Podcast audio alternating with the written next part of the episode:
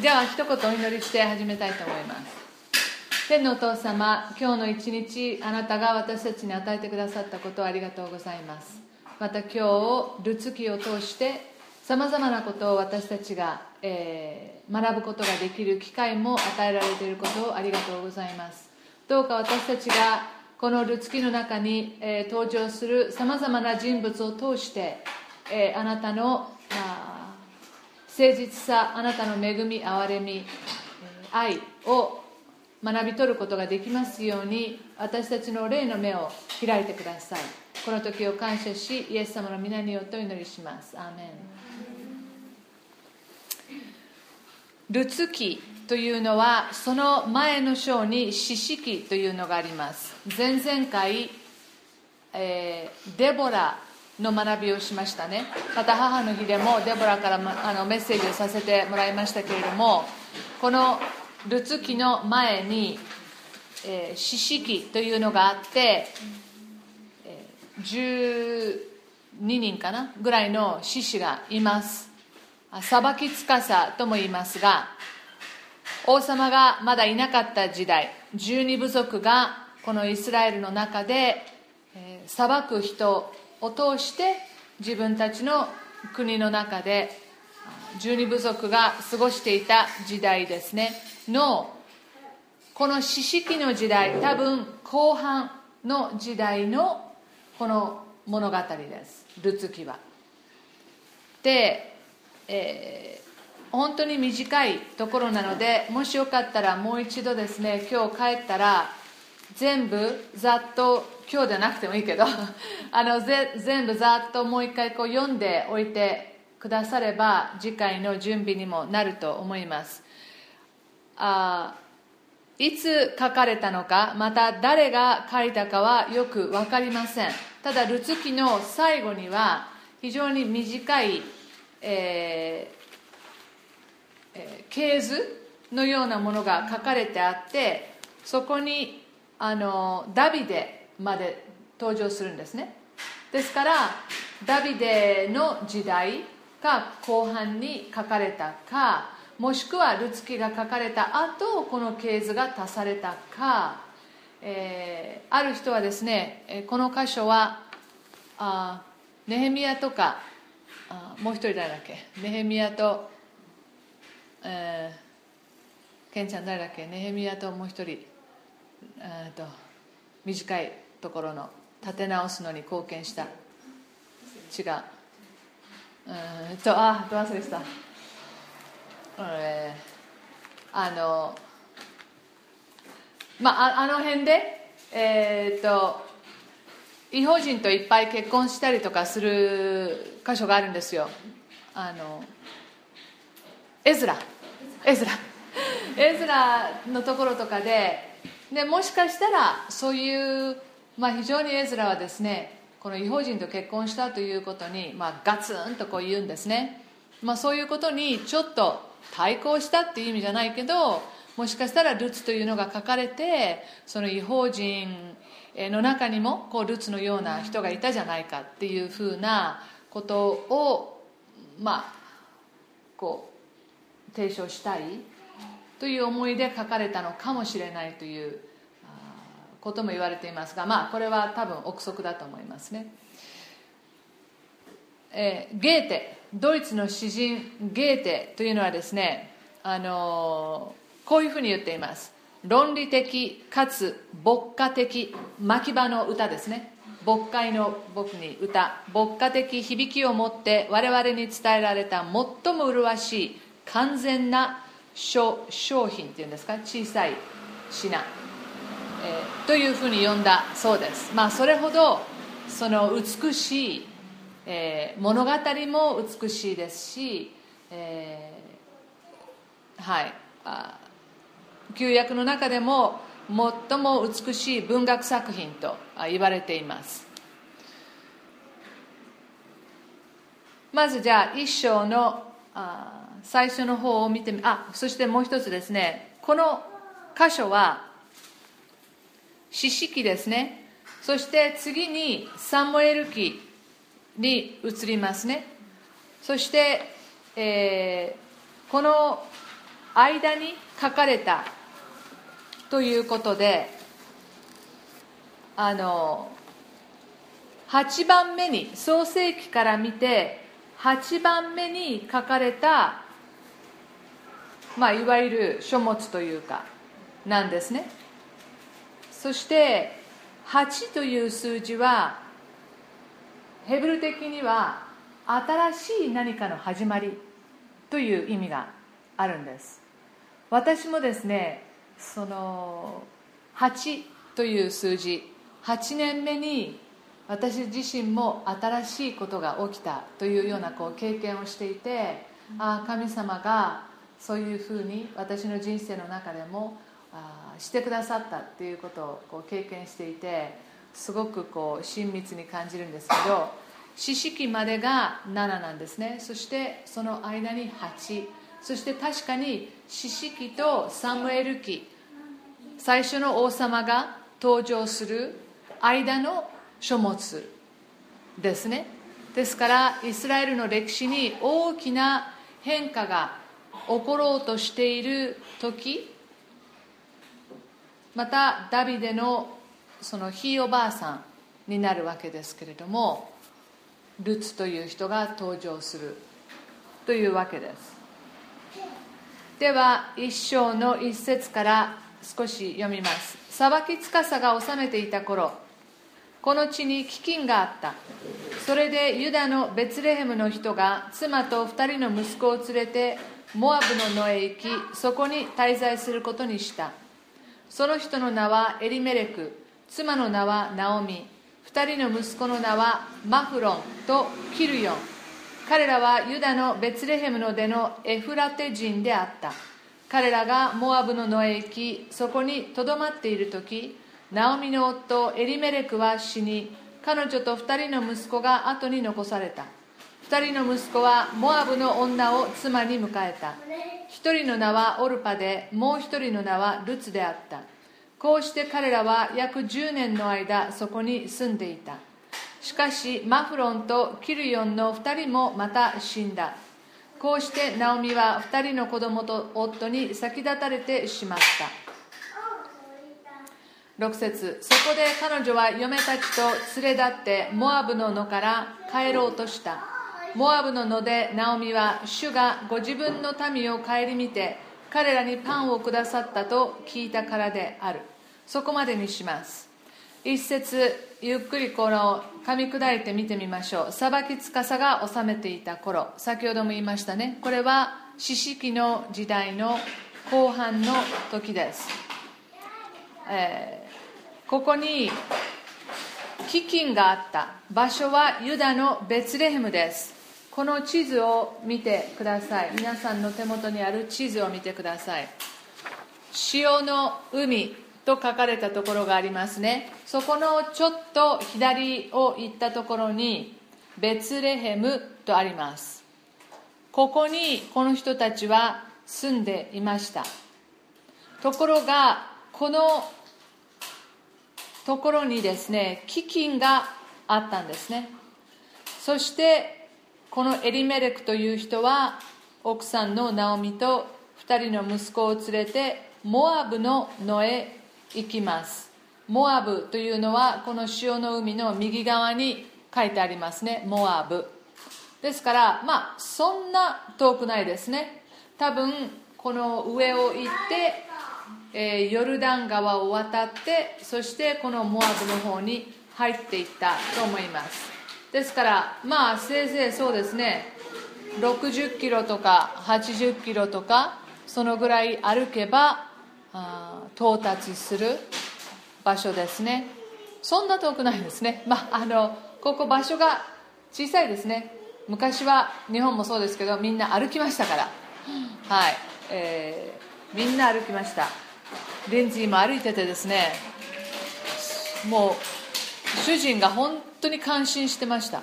ちょっとこれは珍しいって。毎日あの30キロ近く歩いてるんですよね。でやっと靴ずれしたみたいでずっと靴ずれもしなかったのもアシスタントのおじさんが驚いてて。はい。まあもうすぐ帰ってきますけど。まあですからこの人たちもこうやって毎日毎日、えどこ行くにも歩くわけですね。飢饉があってモアブというところに行きます。大体ベツレヘムから100キロ3日ぐらいかかる、え場所です。ベツレヘムにですねかなりの財産があったにもかかわらず彼らはここを出ていきます。土地を持っていた人たちでした。あにもかかわらず、まあ、場所に飢饉があったので、えー、行ってしまった。今は私たち何かちょっと、ね、お米が足りないとか言っても政府が備蓄米があって、えー、まず私たちはそれであの食べ物に困るということはあのあまりありませんけれどもこの当時やはり飢饉があると、えー、やはり恐れてみんなどっか行ってしまうんですね。あそしてですねこのところを見るとベツレヘムという名前の意味が皆さんのノートにも書きましたけれども、えー、パンの家という意味なんですね。パンの家。ですから普段だったらいつも食べ物が有り余っている場所。非常に祝福されたそういう場所として、えー、捉えていいけばいいと思います。しかし彼らはですねそのモアブという地に行ってしまいます。ある意味イスラエルの人が自分たちが神様から約束してもらった土地を離れるということは大きな意味を持っています。普通はねこの北に行くとか南に行くとかではなくて彼らはあえて他の国に行ってしまったわけですね。そしてモアブは今までもあのそんなに彼らによくしてくれた国ではないはずなんです。でも多分そっちの方に、えー、食べ物はあった。だからそこは危険を冒してでもそこに行きたかったのでしょう。ある意味モアブは彼らにとって妥協妥協した。妥協してそこに行ったというふうにも捉えることができると思います。霊的に妥協しているわけですよね。神様の約束の地にとどまって、えー、るのではなく他のところに行って、えー、しまおうということですね、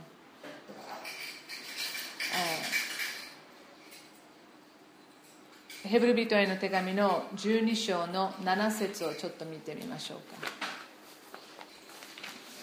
ヘブル人への手紙の12章の7節。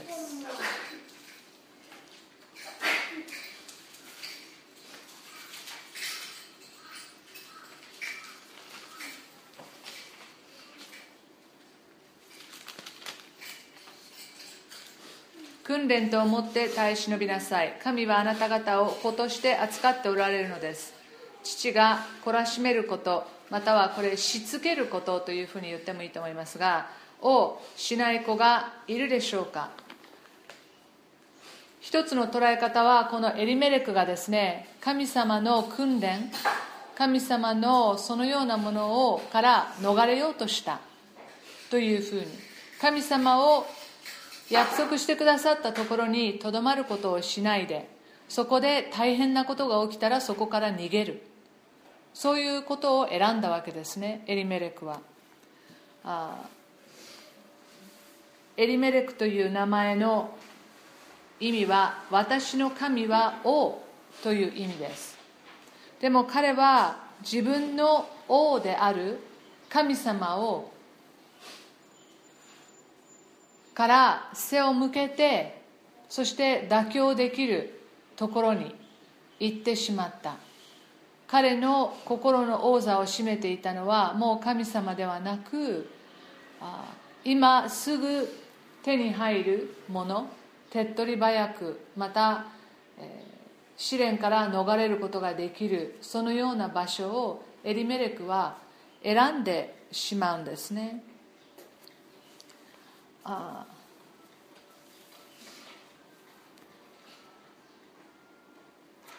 ここにはですね、えー、確かに獅子たちの中にもちゃんと彼らをあ収めていないような人たちもいたかもしれない。あすごいここに何ていうのかな。こう、えー、自分の内面の部分で、えー、私はこう神様を王と認めますという部分と外側でのそのリアリティですね現実とのこうギャップをこのエリメレクという人を通して私たちは見ることができます。だからベツレヘム、えー、パンの家を、えー、出てあモアブに、えー、行きます。先ほども言いましたけどイスラエルにとっては敵国です。しかしあここにあ行くことをあ決めました。新明記の28章を見ると神様は人々が神様に従わなければさまざまな災いをそこに起こすと言っておられます。見てみましょうか。新明記の28章。ごめんなさいね。あのここは皆さんあの聖書詳しくわからない人は別にあの見なくてもいいですがどっかでメモっとけばいいと思いますもしあなたがあなたの神、主の御声によく聞き従い、私が今日あなたに命じる主のすべての命令を守り行うなら、あなたの神、主は地のすべての国々の上にあなたを高く上げられよう。あなたがあなたがあなたの神、主の御声に聞き従うので、次のすべての祝福があなたに望み、あなたは祝福される。あなたは町にあっても祝福され、野にあっても祝福される。あなたの身から生まれるものも、地の産物も、家畜の産むもの、群れのうちの子牛も、群れのうちの雌羊も祝福される。あなたの籠も、子ネ鉢も祝福される。あなたは入る時も祝福され、出ていく時にも祝福される。まあ、このようにして、えー、いつも祝福がありますよと、私に聞き従うならば、このようにあしますと。しかしそうしなかったら15節にですねもしあなたがあなたの神主の御声に聞き従わず私が今日命じる主のすべての命令と掟とを守り行わないなら次のすべての呪いがあなたに望みあなたは呪われると。そして18節にあなたの身から生まれるもの血の産物も群れのうちの子羊も子牛も群れのうちの雌羊も呪われるとあるんですね。まあ、えー、どのようなことがこの人たちの間に出てこうあったのかは分かりませんけれども一つにはこのように人々が神様に対して背を向けていたかもしれません。ごめんなさい今ねちょっとノートを見てたら大体これは紀元前1100年頃じゃないかというふうに、え私はここにメモがあります。ですからそしてね四式の最後を見てください。四式の21章の25節。その頃イスラエルには王がなく命名が自分の目に正しいと見えることを行っていた。もうこれでいいかな？あれでいいかな？もう自分の思う通りに神様の命令に従うことなくあ自分の思う通りにやればいいんではないか。こういうふうになってくるとですね皆さん人々の心は冷たくなります。自分のことで精一杯になって周りの人たちのことを考えるそのような余裕はなくなってきます。最近飛行機に乗ってね飛行機に乗る前にちょっと面白い出来事があったんですが、えー、まああの主人の母も乗せていてちょっとしたことでその席を私、えー、お母さんのためにあの予約してたつもりだったんですけどしてなかったんですよ。それで私の席の前が、えーまあ、そこにも人が座ってるのでその人が一つ後ろに、えー、あれしてくれたらあのよかったんですけどそれであの頼んだんですよ。航空会社にね。そしたらあのマイクを使ってその変えてもらえないかっていうことを、えー、座席のその元あった座席のその後ろの人に、えー、だその人はすぐこう来てくれて「すいませんこちらの方ちょっと事情があってすごい年配の夫人と一緒にそこまで説明しなかったかな。とにかくちょっとあの席が17じゃなくて18のあの同じアイル側ですけど変えてもらえませんか？って言ったら黙ってんですよねやりたくないわけですよ。で、まあ、まずなぜ？ってこう聞かれて。でまあちょっとあんまりちょっとまあ不満そうな顔をしたのでその航空会社の人が「あいいですいいです」って「あここの人はやってくれないな」っていう感じで。それでもう一箇所あるじゃないですか。もう一つのね。あのお母さんが席をこう変わるところもね。それも一つ後ろなんですよね。窓際の。から今度は女の人を呼んででその人を呼んだらもう彼女も不満げな顔をするわけですよ。で、えー、そしたらこれとこれやってくれるみたいなことをこう頼むんですよね。だから航空会社の人があなたが今頼んでることは全くこの私が今頼んでることとは別のあの件で、まあ、要は何かこうポイントをそれしたらこうもらえるようなことをこう言ってるんですよね、えー、前はこれで私ちょっとポイントが加算されたんだけどとか言いながららそれできませんっつって。まああのお願いしますってちょっとこう航空会社の人はこう押してくれてでこう席か変わりますから。そしたら若い女の子ですよ。20代後半か30代前半か、えー、がですね2人ともあの外国の人でした。日本人じゃなかったんですけど。そしたらあの私が「本当ありがとうございます」って言ったら私の小耳に「あなたの椅子蹴飛ばすからね。でも冗談よ」こう言ったんですよね。もうびっくりして「あなたの椅子蹴飛ばすからうん冗談よ」とかってこういうふうに言ってああ本当にそのどっかね何列も後ろに下がってくれとか窓際だったのをアイル側にしてくれとかそういうことじゃない。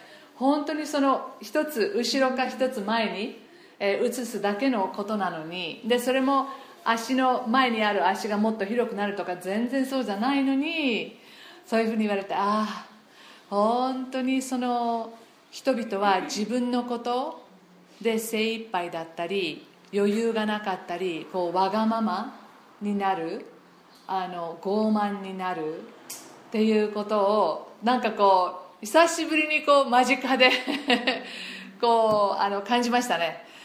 とにかくこの四式の時代もそういったことですよ。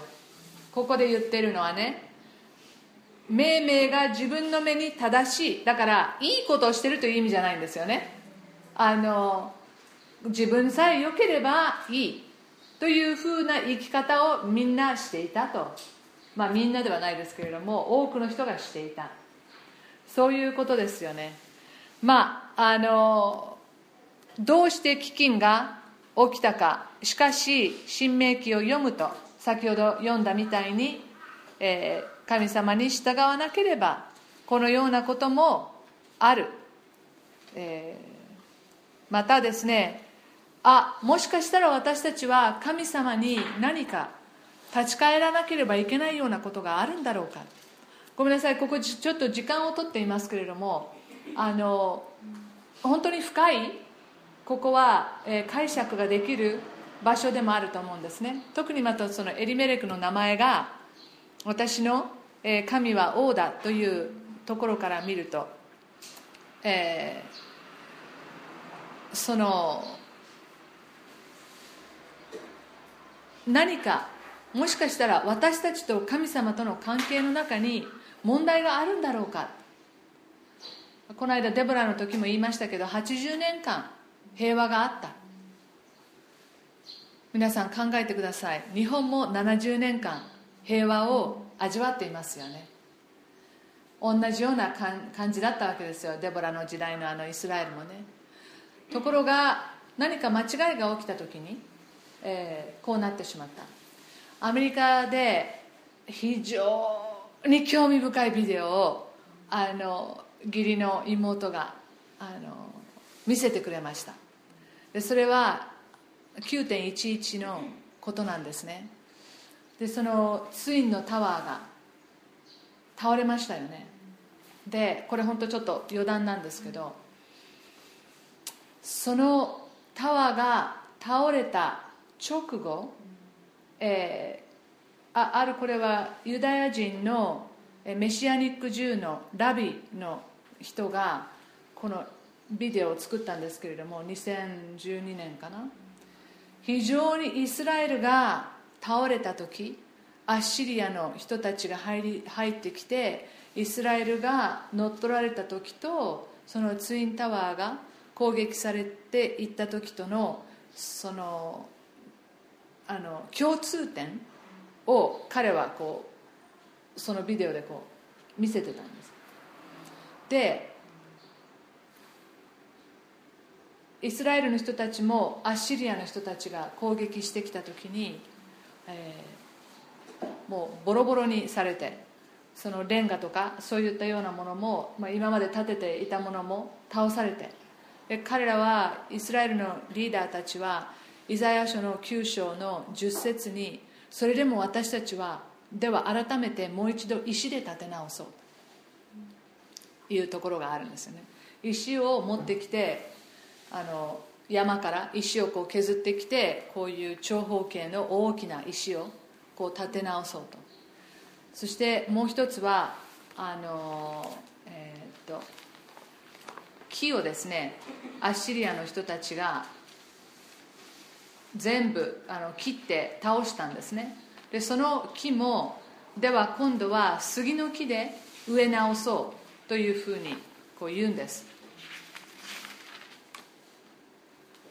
そしたらレンガが落ちたから切り石で立て直そう。イチジクグアの木が切り倒されたから杉の木でこれに変えよう。でもその前にこの民エフライムとサマリアに住む者たちは皆それを知り高ぶり思い上がってこう言うって書いてあるんですよね。そしたらこういうふうに言ったとリーダーたちがね。そのツインタワーが倒れた翌日ワシントンのえー、政治家がトップの人ですよね。この箇所を読んだんですよ。ああのなんていうの国会っていうのかな？あそこで。このまさにイザヤ書9章の10章のレンガが落ちたから切り石で立て直そう。いちじくグアの木から切り倒されたから杉の木でこれに変えようと。ここを読んだんですよね。もうびっくりですよね。だからこの立て直そう立て直そう。We will rebuild. We will rebuild っていう言葉をもう何回もこう言っている。そしてそのツインタワーの近くにはイチジクグアの木があってそれも倒れたんですって。その場所に何を植えたと思います？杉の木ですよ。信じられる？信じられる？でもう一人何年か経ってそのプレアブレックファストみたいなところでも違う政治家がまた同じイザヤ書9章の10節を読んでるんですよ。まあ明らかに聖書の知識がないですよね。誰かがスピーチライターが書いたか。だってでも私が信じられないのは9節を読めばこれは高ぶって思い上がって言って書いてあるじゃんって思うんだけどそしてしかもツインタワーのその建て直す前にそこに、えー、この一つの何をそこに建てたかっていうと山から切り倒してきたバカでかい長方形のその切ってきた石です。アメリカは悔い改めてないんですよね。なぜこうなったかっていうことを悔い改めてないんですよね。だからあの後みんな「God bless America」神様の祝福がアメリカにあるようにという歌はみんないろんなところで歌ったんです。でも誰一人私たちがなぜこうなったのか。そしてアメリカはこの神様を信じる信仰のゆえにこの国を建国していこうって言ったはずなんです。1700年代にね。でも今学校の中で祈ることも昔はやってたのがもう許されないですね、えー、そしていろんな法律の中でとにかく神様というものがあ、えー、取り除かれていっているんですね。まあアメリカはあの悔い改めなかったらもうどんどん衰退していくだけでしょう。だから神様はあそこで警告ですよね。警告。まあ、他にもいろんなことがこう、まあ、本当に簡単にまとめて言うとそういうようなビデオだった。もう本当にショックでしたがあ神様は私たちに分かりやすいようにアメリカ人にも分かりやすいようにイザヤ書9章10章をね10節をあの本当に教えてくださっているんだっていうね。だから飢饉があったっていうことはまた日本でも同じですよ皆さん。ね。えー非常に悪いことが起きる時それは神様が何か私たちに言わんとしている。私たちを憎んでいるからとかそういうことではない。そのただただ単に何か罰ではないです。目覚めなさい。起きなさい。あなたたちが言ってる方向は間違ってるよ。立ち返って悔い改めないともっと悪いことが起きるよ。でもちろんあのツインタワーの後どうですか？リーマンショックですよ。ですからあのまあとにかく飢饉があったということは一つの警告だった。しかしエルミエレクはそこで何が問題なんだろう。そこに問うことなくモアブの地に妥協する地に行ってしまった。妥協してしまった。行ってしまったんですね。自分の家族をみんなこの土地に移動させます。そしてこの自分の中にある神様は私の王である。治めてもらおうと思う部分といやいや自分で何とかしようと思う部分とを彼は何とかしようとしたのかもしれません。同じようなことが私たちの日本でもアメリカでもいろんなことが起きています。神様の警告です。警告です。私たちはその時にどうするでしょうか？何かが間違ってるから神様教えてください。悔い改めますというそのような思いでしょうか？それとも本当にこのねアメリカの政治家たちが知らないで言ったこととはいええー、立て直しましょう立て直しましょう自分たちの力で立て直しましょうというのかエリメレクのように逃げてしまうのか。それとも神様どんなことが私たちの中で問題なんですか？そのことを問うのか？ですね。えー、霊的な問題があったということをエリメレクは気がつかなかったのかもしれません。この物語はね、えー、まあ悪い方向に行きます。3節ナオミの夫エリメルクは死にます。そして彼女と2人の息子が後に残されます。皆さんのメモにも書きましたけれどもこの2人の息子の名前は1人が辞める者1人は消え失せる者という意味なんですね。でまあもしかしたらあの生まれた時からこのお兄さんは病気がちだったのかもしれませんね。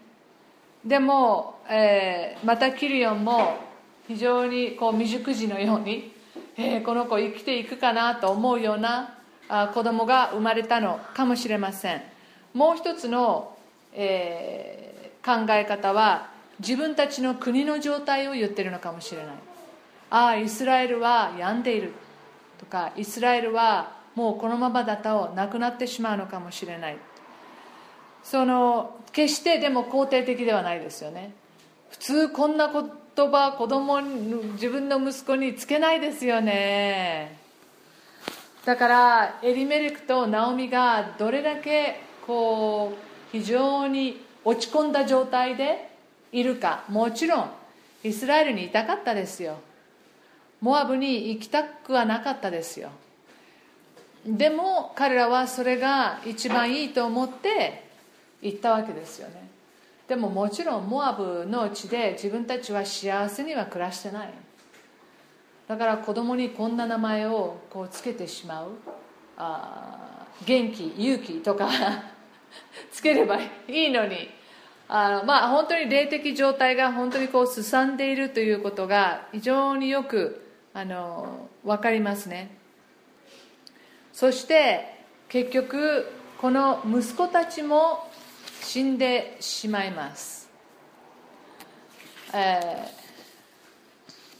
ー、ナオミは自分の夫と息子たちと3人で行ったのに次から次へと10年の間に夫と息子2人をですね亡くしてしまうんですね。ベツレヘムにいてこの人たちを亡くすのと。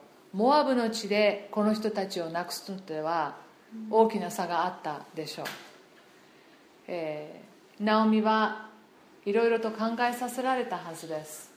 どうしてこうなったんだろう。どうしてこうなったんだろう。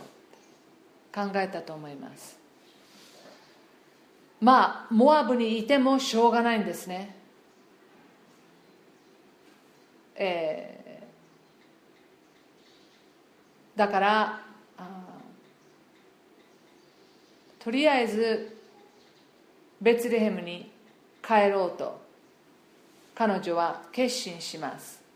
この間に、まあ、息子たちはですねモアブの奥さんを妻に迎えていました。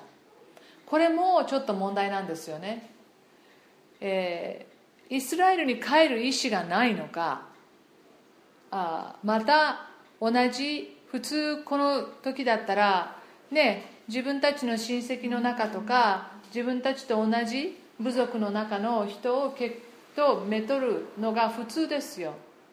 でもそうもしないんですよね、えー、ずっとここに居続けるつもりだったかもしれません。イスラエルはもうダメだと。ベツレヘムの周りはもう飢饉で、えー、なかなか何年経ってもいいことがない。もうモアブで定住しようというふうに思ったのかもしれません。しかしこの2人の娘たちあお嫁さんたちにもですね子供がいなかったみたいでナオミとお嫁さん2人が取り残されて、残されてしまうわけですね、えー、ナオミはどっかで聞いたんでしょう。ベツレヘムがですねあ大丈夫になってきた。6節いいニュースを聞いたナオミですね。モアブの野から帰ろうとした。モアブの野でナオミは主がご自分の民を顧みて彼らにパンをくださった。ベツレヘムね。パンの家、えー、パンをくださったと聞いたからである。いいニュースが入ってきたんですよ。あもう帰れるかもしれない。とにかくナオミはこれ以上モアブにいたくはなかった。もういたくはなかった。そしてこのお嫁さんたちも自分たちの家族の一員ですから最初は彼女は彼ら彼女たちも連れて帰ろうとしたんですね。さあ次を読みましょうか。7節。そこで彼女は2人の嫁と一緒に今まで住んでいたところを出てユダの地へ戻るため人に着いた。そのうちにナオミは2人の嫁にあなた方はそれぞれ自分の母の家へ帰りなさい。あなた方が亡くなった者たちと私にしてくれたように主があなた方に恵みを賜りあなた方がそれぞれ夫の家で平和な暮らしができるように主がしてくださいますようにと言った。そして2人に口づけしたので彼女たちは声を上げて泣いた。2人はナオミに言った。いいえ私たちはあなたの民のところへあなたと一緒に帰ります。しかしナオミは言った。帰りなさい娘たち。なぜ私と一緒に行こうとするのですか？あなた方の夫になるような息子たちがまだ私のお腹にいるとでも言うのですか？帰りなさい娘たちさあ行きなさい。私は年を取ってもう夫は持てません。たとえ私が自分には望みがあると思って今晩でも夫を持ち息子たちを産んだとしてもそれだからあなた方は息子たちの成人するまで待とうというのですか。だからあなた方は夫を持たないままでいるというのですか。娘たちそれはいけません。私をひどく苦し苦しませるだけです。主の御手が私に下ったのですから。彼女たちはまた声を上げて泣きオルパは姑に別れの口づけをしたがルツは彼女にすがりついていた。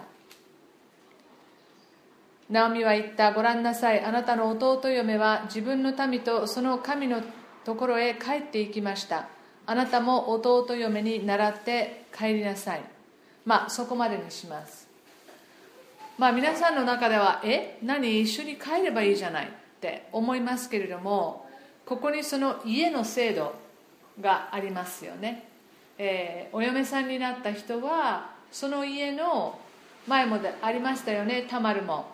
お兄さんが死んだら弟と結婚してそしてその長男のあ嫁と同じ立場を持ちその2人の間に子供ができたらその子供が長男のものをこう引き継ぐわけだからお母さんはそういう意味で、えー、長男の嫁としての、まあ、権利みたいなものをこう息子が持つことができるようになるわけですよね。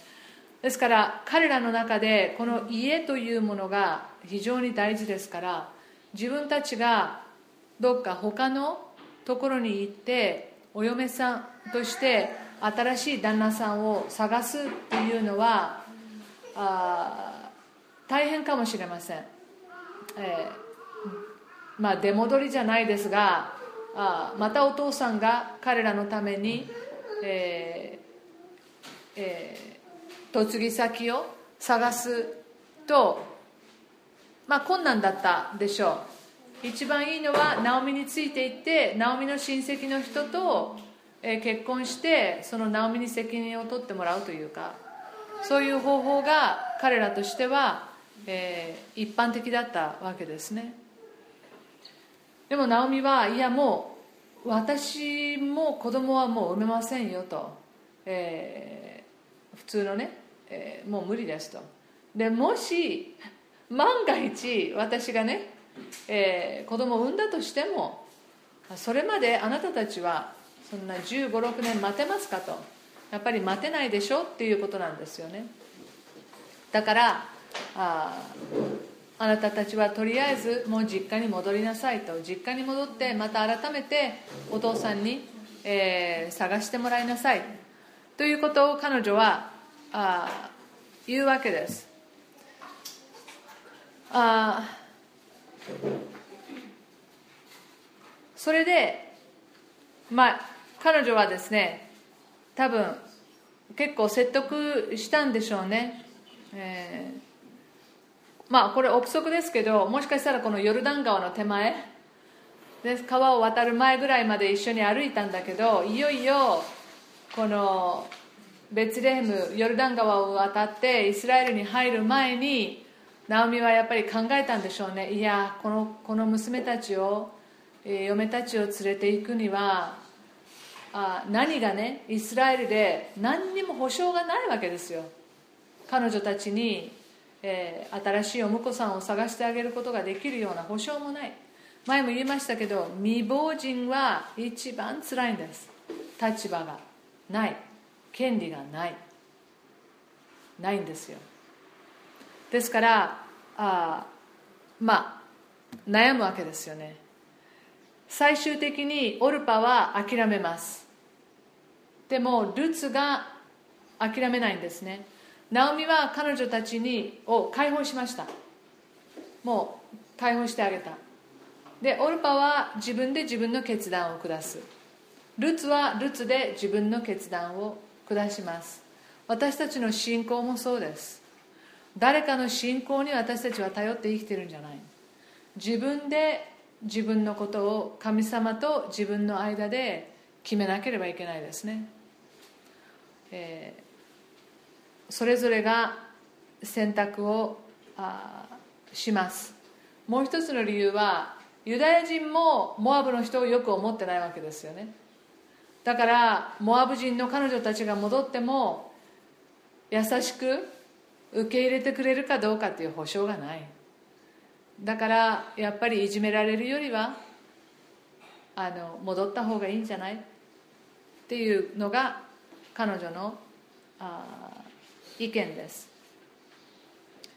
13節の後半に「主の御手が私に下ったのです」これは「シャダイ」「シャダイ」という神の言葉神の、えー、名前の一つですね。全能の神という意味です。全能の神の御手が私に下りました、えー、これは神様が正しく裁れた裁かれたことなんですよとナオミは思ってるわけですね。やっぱりベツレヘムを離れるべきではなかった。そのことを彼女はつくづく思っているんだと思います。全能者が私をひどい苦しみに合わせました、え、主は私を素手で返された。主は私を癒しくし辛い目に遭わした。まあ簡単に言うともううつ状態です。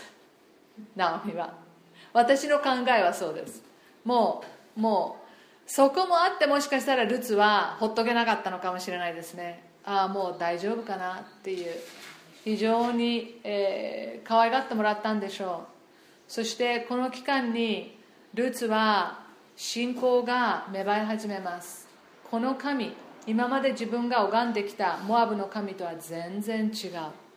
ナオミが話すことエリメレクが話していたこと夫が話していたことのこの神そんな神様がいるの？そのような神またナオミの接し方嫁たちとの接し方も非常に多分優しかったでしょう。ナオミの名前の意味は皆さんのメモにもありますけどまあ心よいそのようなね明るいハッピーなあ人だというあの意味です。まあ面白いですね。ルツの名前の意味が、まあ、友情とかコンパニオンとかそういう意味ですから非常にそんな人の関係をこう大事にしたのではないでしょうかね、えー、神はこんなことを私にしましたとナオミは思っています。ここよね主の御手が私に下ったのです。こうなったのは神様のせいですっていうわけですよ。ね？私たちも落ち込むとそうなりますよね。神様のせいにしちゃうんですよね。ちょっと待ってよって。ベツレヘムを出たのは神様がやったことじゃないんだけどこんなに悪いことが次から次へと起こるとこういう気持ちになってしまいます。まあ私からするとうつ状態ですね。でも、えー、ナオミはもうベツレヘムに帰りたい。そのような気持ちはありました。ルツはこのように答えます。16節。ルツは言った。あなたを捨てあなたから別れて帰るように私に仕向けないでください。あなたの行かれるところへ私も行きあなたの住まれるところに私も住みます。あなたの民は私の民。あなたの神は私の神です。あなたの死なれるところで私は死にそこに葬られたいのです。もし死によっても私があなたから離れるようなことがあったら主が幾重にも私を罰してくださるように。ナオミはルツが自分と一緒に行こうと固く決心しているのを見るともうそれ以上にはそれ以上は何も言わなかった。ルツはですね一つのこう突破口を見出したかのようです。自分のあ where I belong 私がいるべきところいたいところはもうモアブじゃない。この機会にこの神様生きた神を信じている人たちのところで私は住みたい。その気持ちが彼女の中にあります、えー、そしてルツはですね自分が何を得ることがあるかで行くんじゃない。だって何の保証もないんですから。行ったらいいことが待ってるだろうと思って行ってるんじゃないです。でも私はナオミあなたを愛しています。またあなたの神を愛しています。愛されているということも私は分かり始めました。ただそれだけのためにもっとこの神様を知りたい。その一部に私もなりたい。だから私はベツレヘムに行きたいです。行かせてください。そういうことですよね。あなたあなたの民は私の民。あなたの神は私の神です。まだ彼女の信仰は小さかったかもしれない。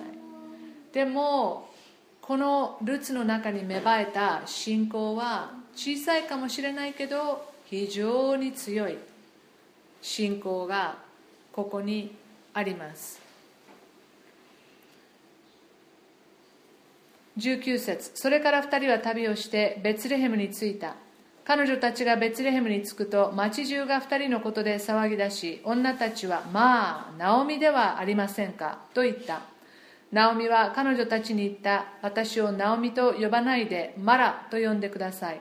全能者が私をひどい苦しみに合わせたのですから。さっき言ったとこですね。私は満ち足りて出て行きましたが主は私を素手で返されました。なぜ私をナオミと呼ぶのですか？主は私を癒しくし全能者が私をつらい目に合わせられましたのに。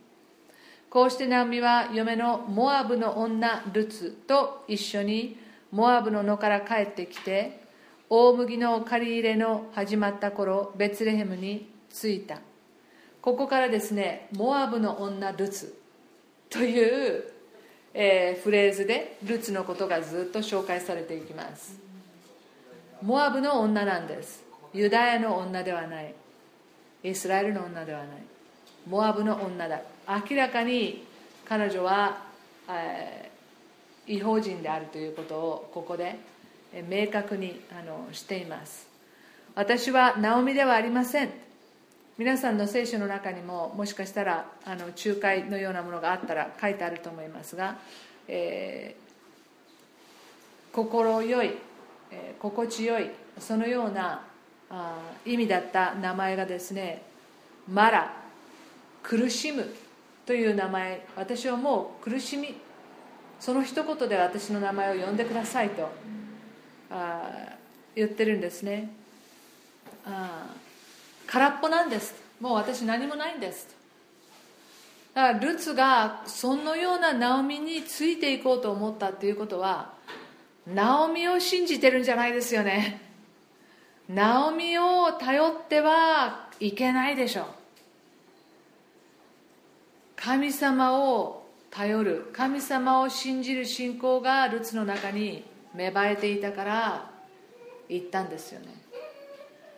あのなんかこうああ愛子さんあしつこいなって 思ってるかもしれないけど重要なことだと思います。すごくあの大事なルツがもう元気だった。ナオミはもう元気じゃない、えー、本来ならねナオミの方がルツ帰ろう。もう私は悔い改めました。もう一度神様のね、えー、約束された地に帰りましょう。でねそういうふうに言えでももう直美ももうそういう状態じゃないですね。本当にうつ状態です、えー、まあ彼らが払った代償は非常に大きかった。ですね、えー、エリメレクは大きな誤算をしました。これがいいだろうと思った。でも彼が決めた決断はやはり間違っていたですね。えー私たちは自分の悟りに頼るのではなく神様にの知恵に本当に頼るということが必要です。収穫がベツレヘムにはあありました。その収穫があるベツレヘムに帰りましょ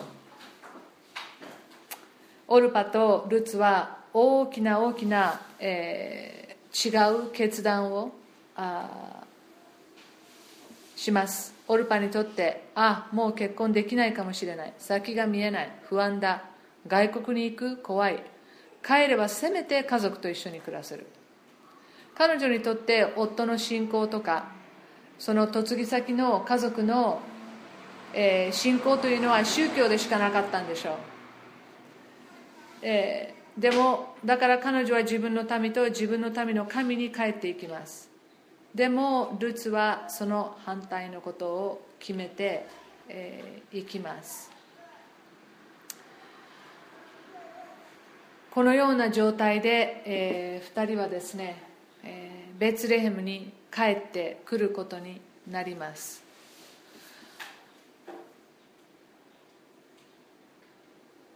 えーまあ、22節もう一度。こうしてナオミは嫁のモアブの女ルツと一緒にモアブの野から帰ってきて大麦の借り入れの始まった頃ベツレヘムに着いた。えー、いよいよですね借り入れすることができるその直前にこれももしかしたらナオミの計算かもしれませんね。このこの頃からどんな貧乏な人でも借り入れたもので残ったもの落ちたものを、えー、貧乏人は拾って、えー、ただで持って帰ることができるという制度がありました。今でもあります。30年目40年前イスラエルに行った夫婦の日本から行った夫婦の話を聞きましたが本当に貧乏だったけど果樹園に行っても、えー、落ちてたものはみんな、えー、拾って持って帰るっていうまたあえて残しとくというようなものもあるそうです。ですからあみんな食べることができるようにあの行きます。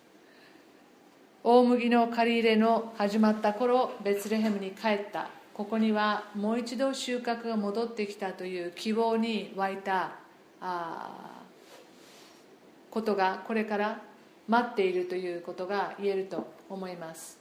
まあ今日はすいません、えー、2章まで行けませんでしたけどあここでちょっともう1時間喋ったので今日はここで終わりにしましょう。はい。そして、えー、次回。2章から学んでいきたいと思います。一言お祈りしましょう。天のお父様ルツの一生から多くのことを私たちは学ぶことができることをありがとうございます。ルツがどのような人生をこれから歩むのか彼女は全く分かりませんでしたけれども彼女は主よただただあなたに信頼しました。そして彼女はああ私には神様しかいない。その気持ちを強く持ってナオミに頼るのではない。ベツレヘムに頼るのでもない。違法人の彼女がこの違うところに行くというのは大きな賭けだったと思いますけれども彼女はあなたを自分の神としエリメレクの家族を通してさまざまなことを彼女は吸収し学び正しく理解することができるように、えー、彼女はなっていたと思います。まさかどれほどの恵みが彼女を待っているのか何にも知ることなくただただあなたの民は私の民。あなたの神は私の神ですと。この信仰告白をして進んでいくことができた。このルツの信仰を主を私たちも持つことができますように。神様あなたは私たちがあなたを信頼しあなたを私たちの心の王座に置く時に必ず祝福をしてくださり私たちの信仰に報いてくださる神であることを覚え感謝します。どうか私たちが自分の悟りに頼るのではなくただただあなたを見上げあなたを信頼しあなたを愛していくことができるそのような日々を歩むことができますように。どうかここに今先が見えないこれからどうなるんだろうと不安を抱えている方がいらっしゃるならばあなたがそばにいるということルツが一歩踏み出し周りの人に頼ったのではなくあなたを頼り大きな一歩を歩み出したのと同じようにここにいる人もそのようにして歩むことができるように助けてあげてください。この学びを感謝しイエス様の皆によってお祈りします。アーメン。